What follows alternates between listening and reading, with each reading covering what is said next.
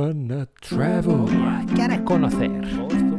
Beaucoup de culture, comprenez. It's the right place. No estás perdido, hermano.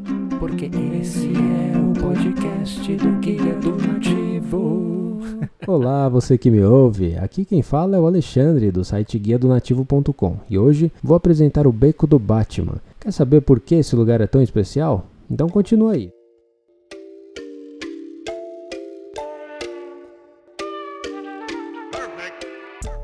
Se você está ouvindo pela primeira vez, seja muito bem-vindo, seja muito bem-vinda e obrigado pelo seu tempo. Eu espero que goste do conteúdo que eu preparei e que te agregue valor de alguma maneira. Já é incrível ter você por aqui, mas se quiser me ajudar ainda mais, você pode se inscrever no meu canal do YouTube, me acompanhar em todas as redes sociais e compartilhar o canal com seus amigos. Para me encontrar, você pode buscar por Guia do Nativo. Ah, e se tiver alguma sugestão de conteúdo ou algo que eu possa melhorar, por favor, me envie a mensagem em uma das redes sociais, beleza?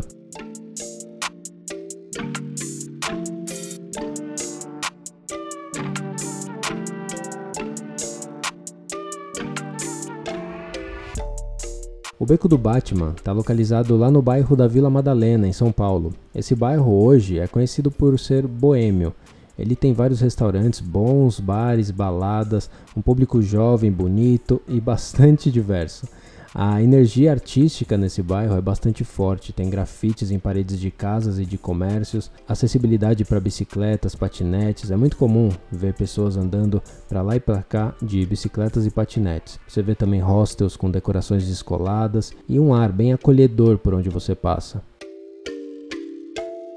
Essa influência artística ela vem desde os anos 80, quando na região Frequentemente tinham apresentações de batucada, samba e outros tipos de danças produzidas pelos próprios moradores. Tinha também outras expressões artísticas, como pintura, teatro, e por causa da pintura, mais especificamente o grafite, essa região ganhou popularidade, transformando uma vila residencial em um local visitado por artistas e turistas de todo o mundo.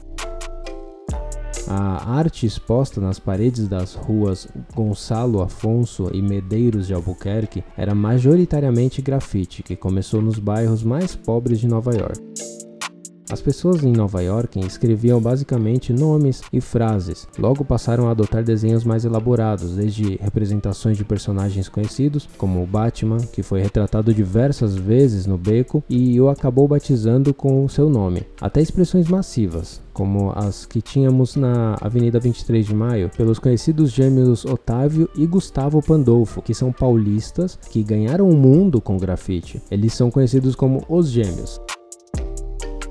Para quem não está nesse meio artístico do grafite, é um pouco difícil de entender como funciona a logística e o funcionamento dessa arte. Onde pode pintar, onde não pode. E pesquisando sobre o beco, encontrei que lá existe um tipo de código de ética, que não se pode pintar sobre a pintura de outras pessoas sem pedir permissão. Existem artistas que têm pinturas lá há mais de 10 anos e alguns autorizam outros artistas a retocar a arte ou até criar a própria por cima, mas sempre sob autorização. Além dessa autorização, também é necessária a autorização do dono do muro, e quanto a isso, tem uma história bem interessante que aconteceu em 2017. Um morador local chamou a polícia para algumas pessoas que visitavam o beco do Batman. Ele dizia que as pessoas estavam bebendo até tarde, fazendo barulho, e isso atrapalhava a vida de quem precisava descansar. Aí ele pintou o muro dele de cinza em protesto, e isso repercutiu em vários jornais de televisão. Logo, haviam já outras pichações em resposta a ele, mas quando ele alcançou a visibilidade que ele queria do problema, ele autorizou os outros artistas a ilustrar o mural novamente, e no final então ficou tudo bem.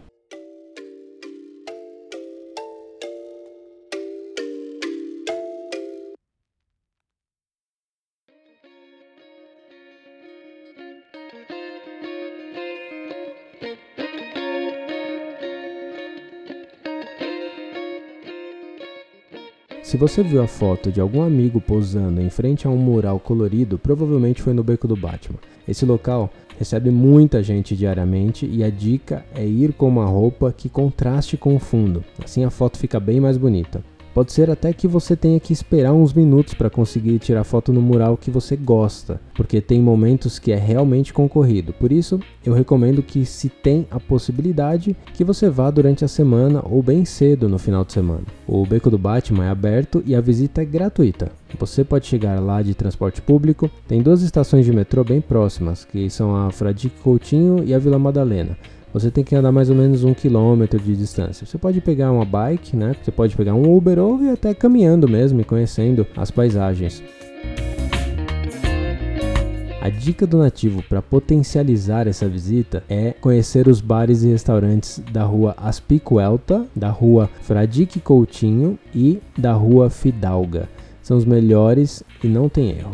Também tem o Choque Cultural, que é um espaço de arte visual que fica ali próximo. E do lado do choque cultural tem a escadaria Patápio. E esses dois lugares vão te encantar com a arte que apresentam, viu? Às vezes ali na frente também montam uma estrutura com cadeiras de praia, com show e comida de rua. Vale muito a pena conferir.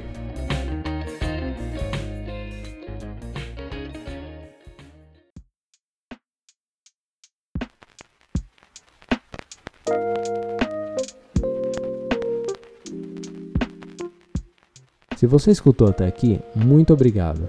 Se for visitar e tirar foto, me marca lá no Instagram, arroba Guia do Nativo, para eu comentar sua foto aqui. Se tiver alguma dúvida, me manda mensagem, beleza? Então, até a próxima. Se cuidem.